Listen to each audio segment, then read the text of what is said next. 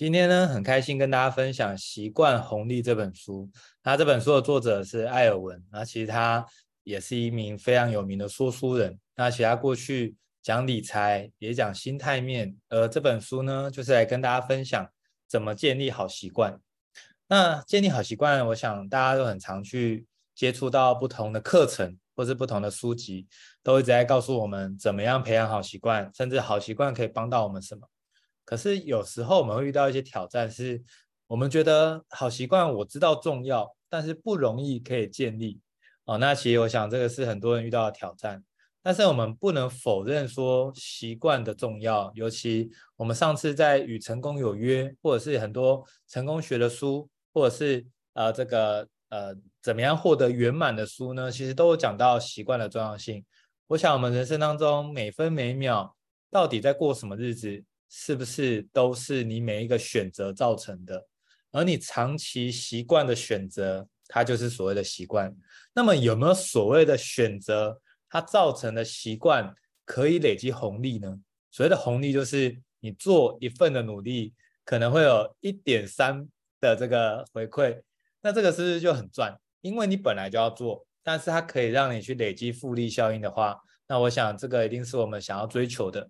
所以这本书其实都在讲的是如何累积习惯的红利。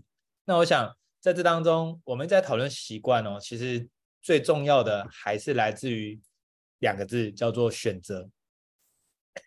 每分每秒，其实我们都可以做选择。那我们习惯都是来自于每分每秒的选择，哪怕你几点睡觉、几点起床、吃什么。各位，你有想过很多生活的小事情，它可能会导致你很巨大的结果，而且是你不想要的。比如说，有没有人是你昨天晚上宵夜吃特别辛辣的，哇，结果呢，今天就拉肚子。就你今天拉肚子，你的感受一定很差，你的体力一定很差，对吗？或者是可能有些人是吃这个肉粽吃太多，就就会拉肚子。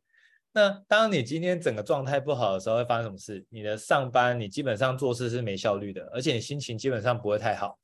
那是不是你今天整天有点像毁在你昨天的一个选择？那么，当你今天的状态不好，有可能今天的结果也不好。结果不好的时候，当到了晚上会发生什么事？你可能懊悔说：“啊，天哪，我今天真的好苦哦。”那这时候会干嘛？有些人就会开始报复性回来哦，就说啊，那我要把主控权拿回来，所以我就开始熬夜，或者我开始就是肠胃道好一点，我开始再报复一点吃所谓的炸的东西。你可以看到这些的习惯当中都是伴随着多种的选择，而这些选择累积起来就是所谓的习惯。那你可以看到每一个小的选择都有可能蝴蝶效应造成了巨大 就是不好的结果，这样。所以我想，怎么做决定这件事情，可能会影响我们人生，基本上是非常直接的。而且呢，怎么做决策，我曾经从另外一本书有看过，就是一个好的决策品质会造就你的人生品质。我不知道大家同不同意这句话，我非常的同意。如果我们每次做决策，不是因为被害者心态，不是因为自己被剥夺，而是我们可以真的好好的判断什么样决策可以对我们是好的。我想，我们做选择这件事情，就能够做出更多好的选择。当我们做出更多好的选择，基本上它就是好习惯。当我们有好习惯，那累积下来的复利效应就是有更多好的结果。反过来说，如果我们累积的都是坏习惯，那坏习惯就会累积坏的红利。那坏的红利继续增长，其实就效果会不是很好，对吗？所以各位看起来选择这件事很重要。那怎么样做选择呢？好，这边跟大家提供几个书中讲的好方法。第一个，不要拖延，马上下决定。各位，你会发觉说，有时候我们就会觉得这个不想面对，我们就一直往后摆，一直往后摆。啊，其实我认同你往后摆的确会让你心情可能是比较不会那么焦虑。但是大家有没有发现，有些东西不不赶快做决定，其实到后面再做决定的时候，有时候状况可能都已经呃更加的难以。解决了，所以你之后要解决这个事情的成本就变得很高。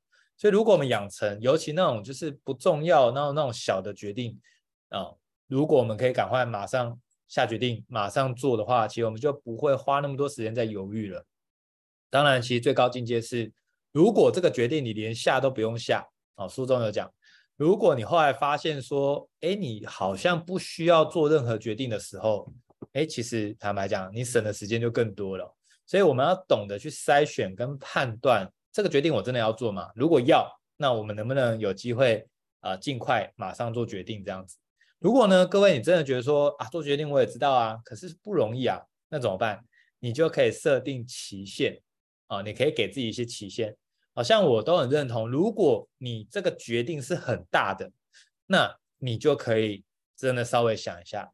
如果是小的，那当下做 OK 嘛？比如说等下消费是什么啊，这种都是小决定了，那不用拖太久。但是如果攸关你人生的，那这件事情就不一样了，你就得可能要好好想一想。那怎么样好好想一想呢？就是你可以设定一个期限，让自己。能够到这个期限之前做决定哦，所以我非常鼓励大家，这样就可以帮助自己不会呃有一种想法，就是说 好像啊为了想要赶快就乱做决定，其实这样的品质也不好。好，那当大家做决定的时候，有一个很重要的思维是什么？就是采取成长型思维。什么叫成长型思维呢？这件事情太重要了，各位，很多人在做决定都是依照自己现在的能力、现在的状态去做决定。那你说这听起来很合理啊？不是依照现在，那依照什么时候？但是这件事情会有一个很大的误区是什么呢？当你依照现在去做决定，那就代表你只能被局限现在的状态跟能力。意思是说，其实你有很多想要造就的事情，可是现在的能力不足，不代表你一辈子能力不足。所以这边有一个很重要的心法，就是不以现在能力来烦恼未来，而是用将来能力成长了。会怎么看待现在这个问题？各位，这一个心法太重要了。为什么？如果你想的是，如果这些我们所需要具备的能力我都具备起来了，我都搞定了，那么你会怎么去看这个很棒的机会？你会怎么样去拿下？很多人机会为什么不敢拿呢？是因为怕自己没有能力处理好，呃，没有能力处理好会发生什么事？就会觉得自己很挫啊，会很狼狈啊。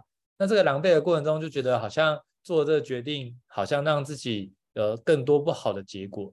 但事实上，你应该要想的是，如果能力可以具备的话，那么你回头一看，你会想要做什么决定？就如同各位，如果今天回头一看，假设过去不管是国中、高中、大学，哦，我们不管我们能力怎么样，如果可以选的话，你可能会做出不一样的决定。你可能会觉得，我或许可以去这个我觉得更梦寐以求的学校。当然也有可能是，哎，我觉得原本这个决定已经就很棒了，对吧？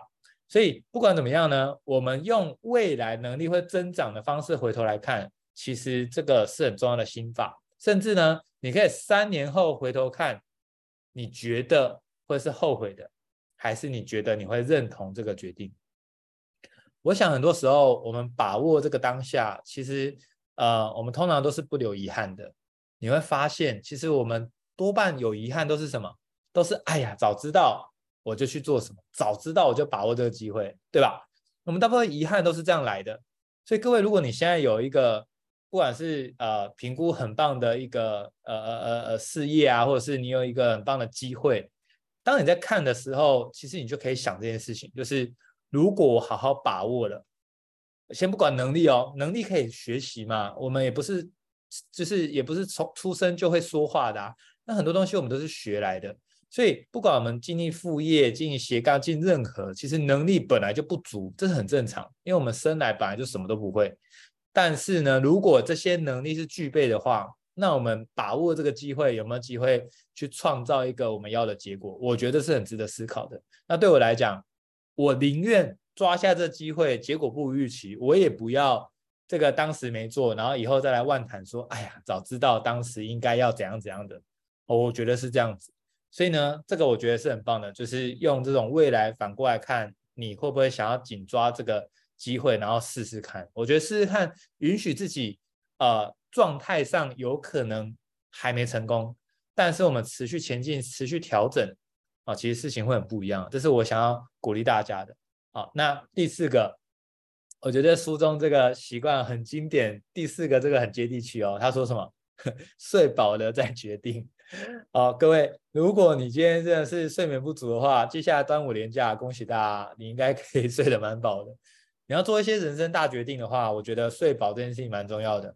而且呢，睡饱对我来说，通常都有一个很好的结果，就是我会有灵感，我会知道什么是好的。所以当我有灵感的时候呢，其实通常我做这个决定呢，哇，那个更好了。所以各位睡饱了再决定，我想这个是我们、呃、很值得学习的这四个做决定的好习惯。那当我们在这个思考问题的时候呢，其实我们要学习让问题从该怎么办变成还能怎么办。哦，那这个是我很喜欢的啦，因为很多事情如果我们是把它往往死里钻，有没有？我们就开始就是钻牛角尖哦，其实就会让这件事情越来越难处理。但如果我们想还能怎么办，或是诶，我如何可以把这件事情做好？当我想我如何可以把这件事情做好的时候，是不是我们想的都是方法？但如果我们说为什么这件事情会变这样，那我们想的都是什么？都是不好的事情吗？所以我想我们怎么问自己问题哦，也非常的重要。那当然，我们做选择当中，其实我们怎么运用时间，这个心态也很重要。那有一句话很饶舌，不过我觉得也很关键。他说，最重要的是把。最重要的是当做最重要的事，很饶舌，对不对？简单来说，就是你只要学会做最重要的事情，那这就是你人生当中最重要的事。所以，我想我们要去分辨哪些事情是重要的，这种判断跟筛选的智慧，我们真的需要有的。所以呢，我想我们与其就是一打开电脑就开始忙干，开始就是一直收发 mail，然后一直忙东忙西，忙到睡觉。不如是能不能在开始做事之前，先给自己十分钟，把今天该做的事情列下来，排优先顺序，然后只做重要的事情，那些不紧急也不重要的，尽可能连做都不要做。好，所以我想，如果我们有这样的心态跟思维的话，我觉得事情会很不一样。所以就鼓励大家，我们可以学会去分辨哪些是重要且紧急的事情，我们一定要马上做，而最容易忽略的其实是。重要但不紧急，对吗？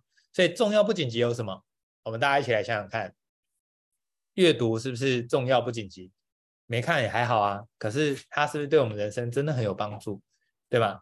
好，比如说可能是啊、表达爱这件事情也很重要，但它不紧急啊。当然很多时候其实你会知道，这个寿命我们也没办法去掌控嘛。其实有时候等到紧急的时候，可能为时已晚。所以这种。重要不紧急的事情，其实反而才是我们非常非常需要做的。所以书中有讲哦，鼓励大家用三分钟去决定事情是紧急还是不紧急，重要还是不重要。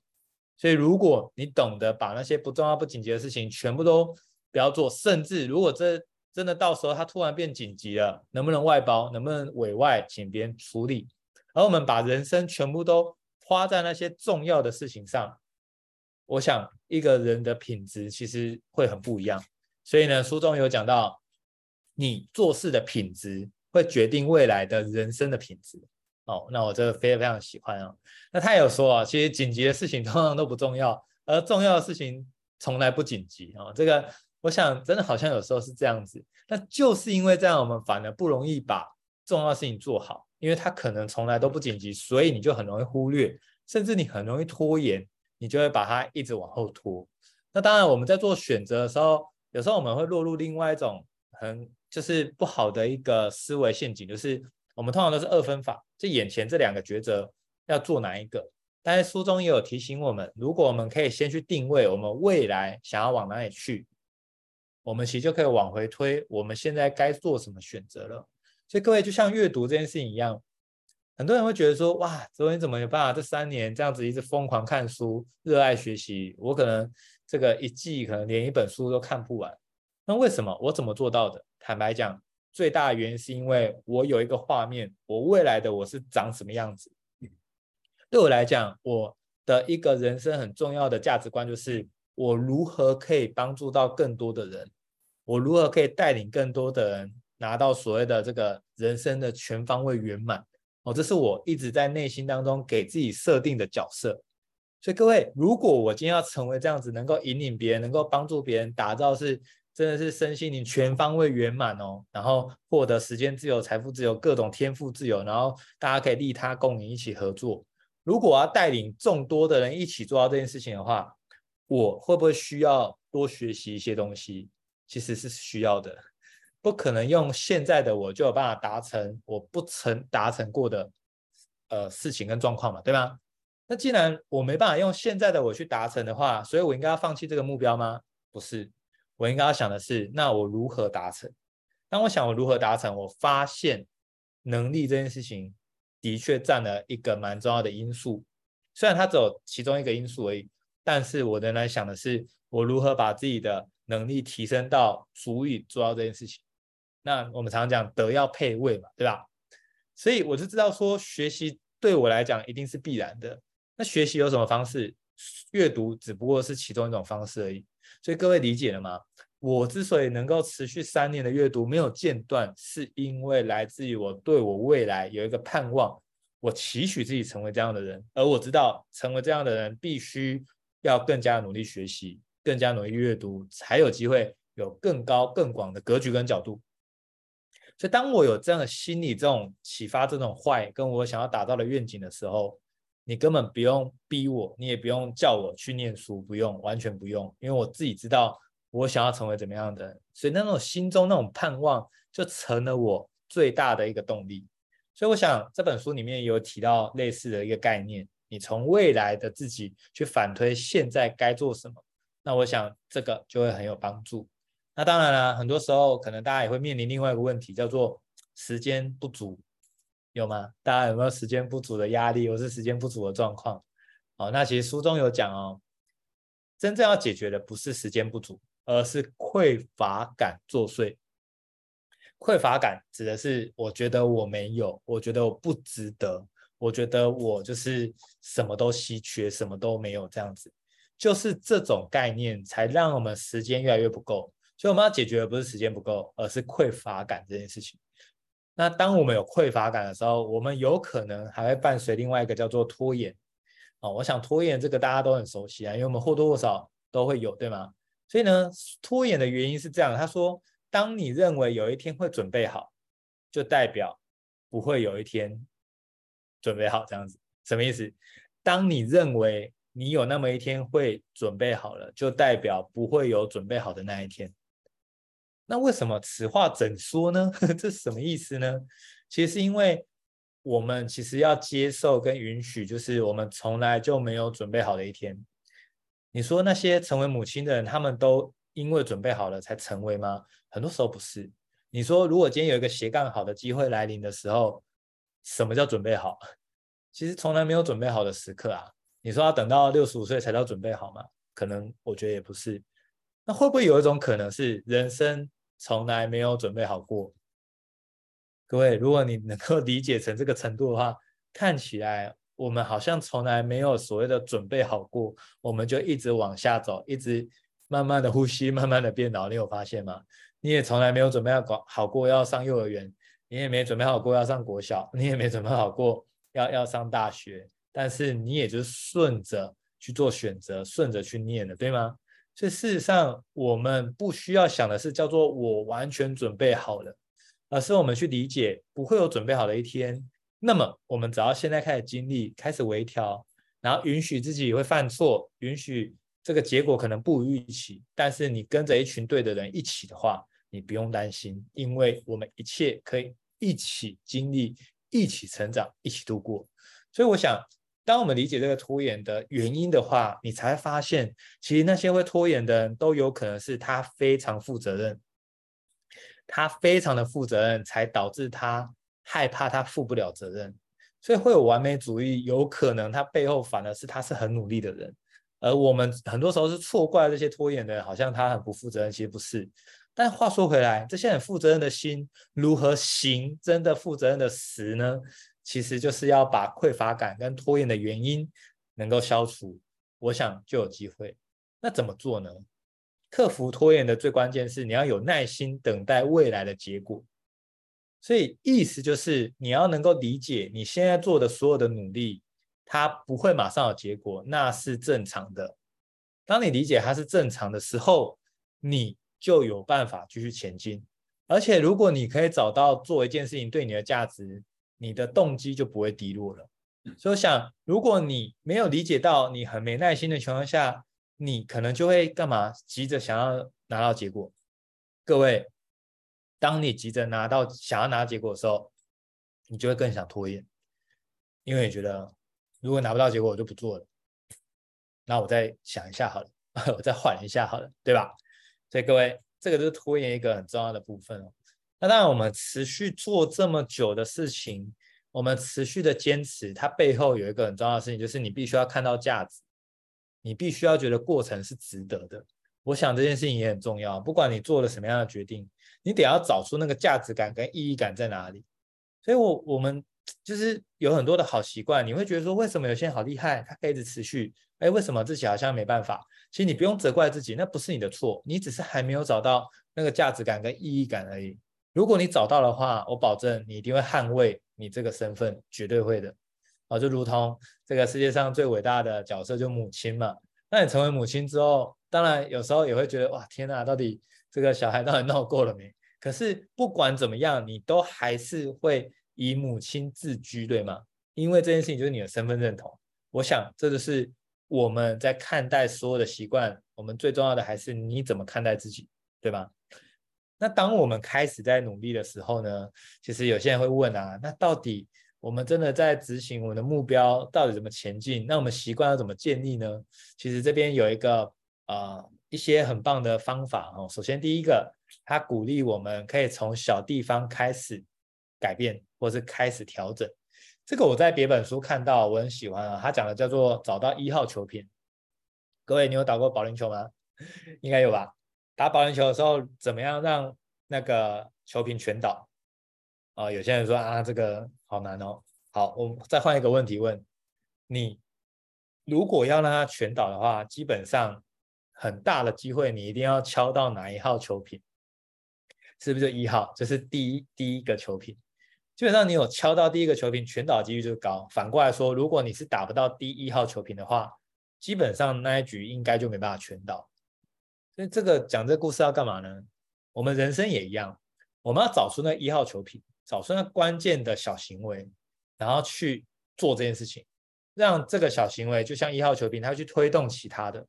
那我觉得用这样的逻辑跟思维是非常聪明的。我举例哦，如果我觉得。阅读这件事情是我的一号球瓶，因为我觉得阅读就有能力，有能力的话，哎，其实很多事情我都懂的，而且我懂宇宙的规律，我也懂这个呃成功学，我也懂了呃社群，我也懂了这个电商，我也懂了工具，所以这一切我都了了分明的话，看起来我的成功几率就会高一些。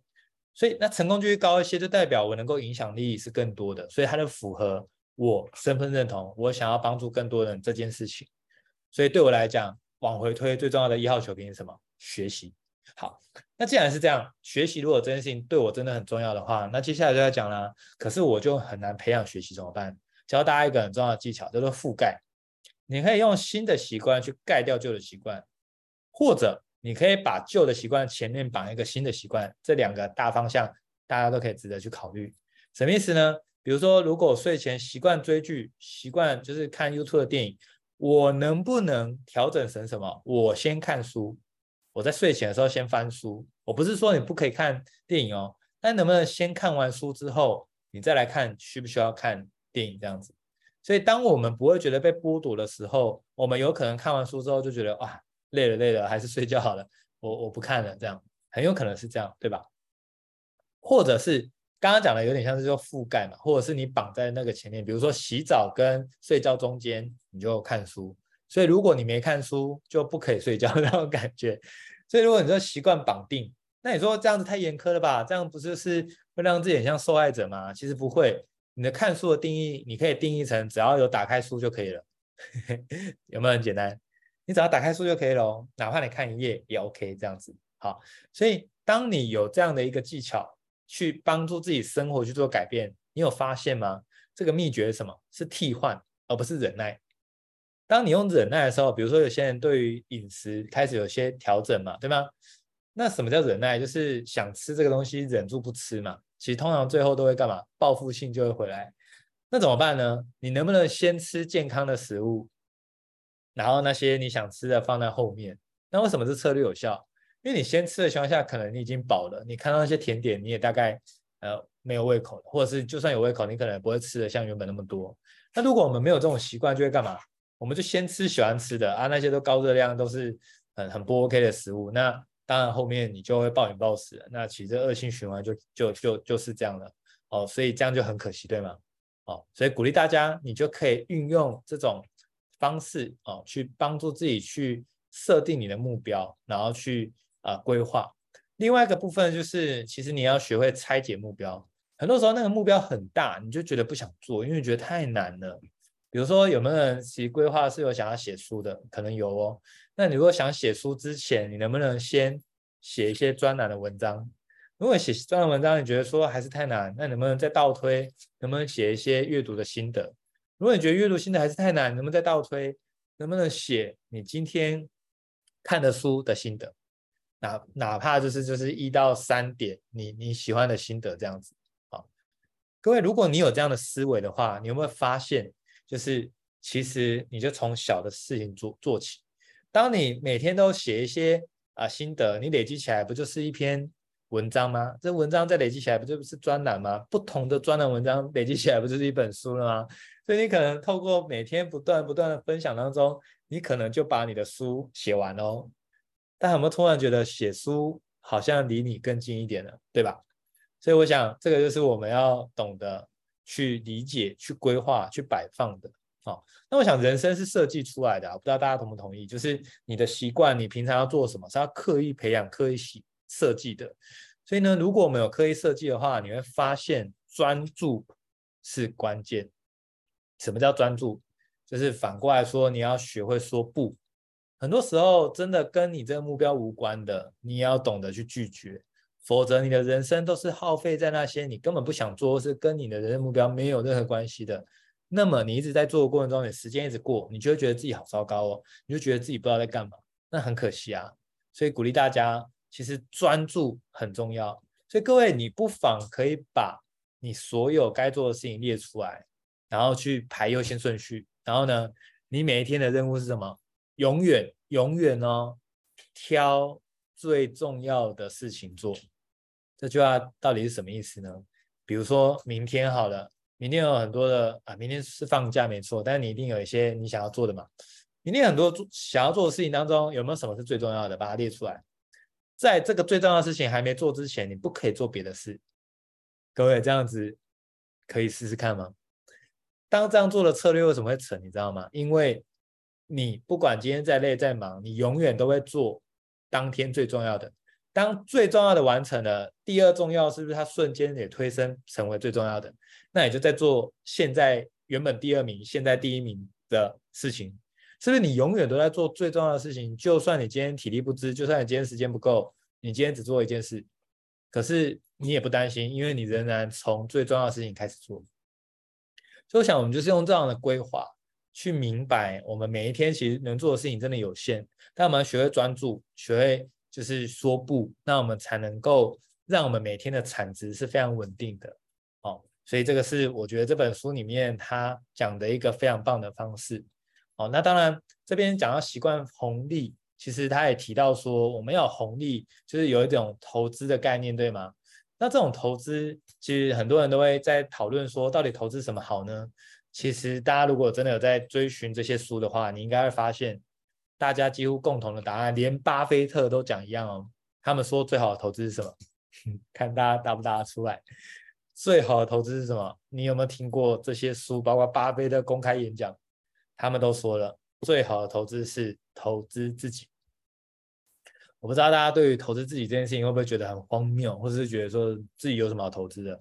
其实你知道吗？你打造你这个金脑袋，你打造你的思维格局、广度、眼界，你在看待任何事情的时候，你是不是就有能力解决？当你有这个方法工具的时候，你还怕你赚不到钱吗？你还怕你不知道怎么沟通吗？你还怕你呃人生不圆满吗？其实你都不怕了。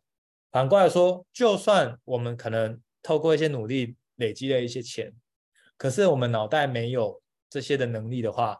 其实钱也很快的可能会被其他的方式收走，因为我们没有能力管理啊，我们没有能力留住这个啊，我们德不配位的情况下，这些钱财可能也会被收走。大家有没有这种听过这种经验哦？就是说，哎，他赚了一笔钱，然后投资又赔了一笔钱，然后又赚了一笔钱，又赔一笔，就是来来回回一直洗三温暖啊。这个过程其实不是一般的心脏能够受得了的。所以，打造自己的思维，投资自己的这个脑袋，绝对是完全保证赚钱的，这 CP 值是最高的。所以，我想这本书的结尾，它也是鼓励我们啊，真的要学习投资自己。那么，最后要跟大家讲的是，成就其实来自于每一天的习惯。不要烦恼问题，要懂得切割问题。最重要的是，你要对未来自己有盼望，你要去对未来的自己去设定，你要成为什么样的身份。再倒推回来，我们今天该做什么选择？甚至你今天就用那个。你想要成为那个样子，想要成为那样的角色来做决定。如果你非常欣赏，可能有些人想要啊、成为这个呃演说家，有些人想要成为慈善家，有些人想要成为企业家。那各位，我刚刚讲这三个都是我设定的，所以代表什么呢？代表说，对我来讲，我现在做的每一个决定，我就会问自己说：我是慈善家的话，我会怎么下这个决定？我是演说家的话，我会怎么把握这个机会？我是企业家的话，我会怎么珍惜这个缘分？我永远都是用这样的身份来去看待，其实做决定就容易了。最后要送给大家一个彩蛋，这不是这本书讲的。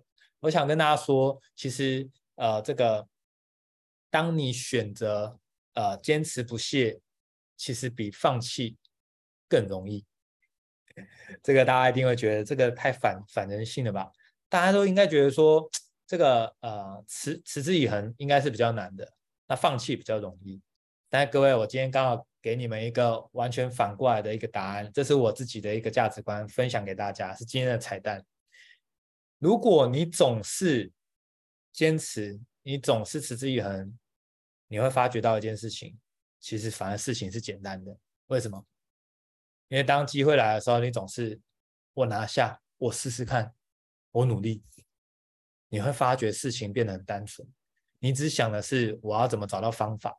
而如果你每一件事情来的时候都想着要放弃，各位你会发觉，当你想放弃，你要想什么？你可能要想一些借口，你可能要有一些的原因啊等等的，然后你要找一些的合理化自己放弃的行为嘛。纵使你明明知道这样做是对的，可是你还是会为了让自己安全，为了害怕等等的。各位，关键来了哦！当你放弃了一次，下次机会再来的时候，你可能就会习惯继续放弃。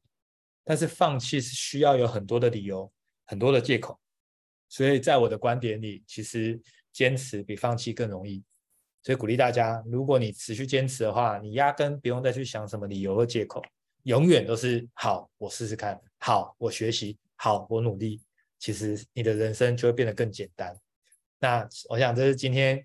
跟大家分享《习惯红利》这本书啊，我非常喜欢的几个段落，我也希望呢能够帮助大家，可以在人生当中培养好习惯。让我们一起拿下这个习惯红利，去改变人生，从微小的改变到人生蜕变。好，以上是我今天的分享，感谢大家。那我们下礼拜同一时间啊，在线上与大家相见。祝大家有一个愉快的夜晚，大家晚安，大家拜拜。